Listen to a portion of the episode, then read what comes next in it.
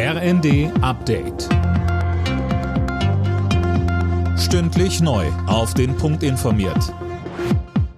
Ich bin Dirk Justes. Guten Tag. Die Frist zur Abgabe der Grundsteuererklärung endet heute. Bislang fehlen laut Finanzministerium aber immer noch rund ein Drittel der Erklärungen. Eigentlich hätten Immobilienbesitzer die Erklärung schon Ende Oktober abgeben müssen. Die Frist wurde aber nochmal um drei Monate verlängert.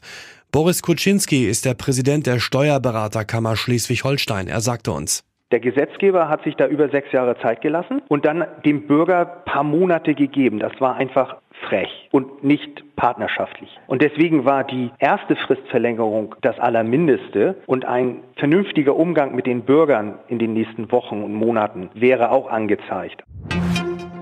Die Wahl zum Berliner Abgeordnetenhaus wird wiederholt. Das Bundesverfassungsgericht hat einen Eilantrag, der sich gegen die komplette Wahlwiederholung richtete, abgelehnt. Damit kann die Wahlwiederholung wie geplant am 12. Februar stattfinden. Brasiliens Präsident Lula da Silva hat sich als Vermittler im Krieg zwischen Russland und der Ukraine angeboten. Zusammen mit China würde er sich mit beiden Parteien an den Verhandlungstisch setzen, sagte Lula beim Besuch von Bundeskanzler Scholz.